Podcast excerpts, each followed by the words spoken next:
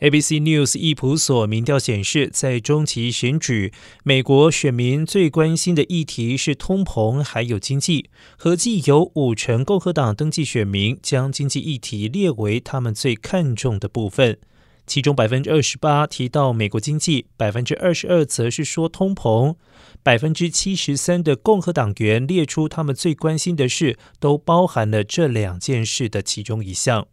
而在登记为民主党的选民当中，百分之二十九关心堕胎权议题，比率和提到经济以及通膨的百分之二十八差不多。而数据显示，半数中间选民也将经济和通膨列为他们最看重的议题，这将有利于共和党争取选票。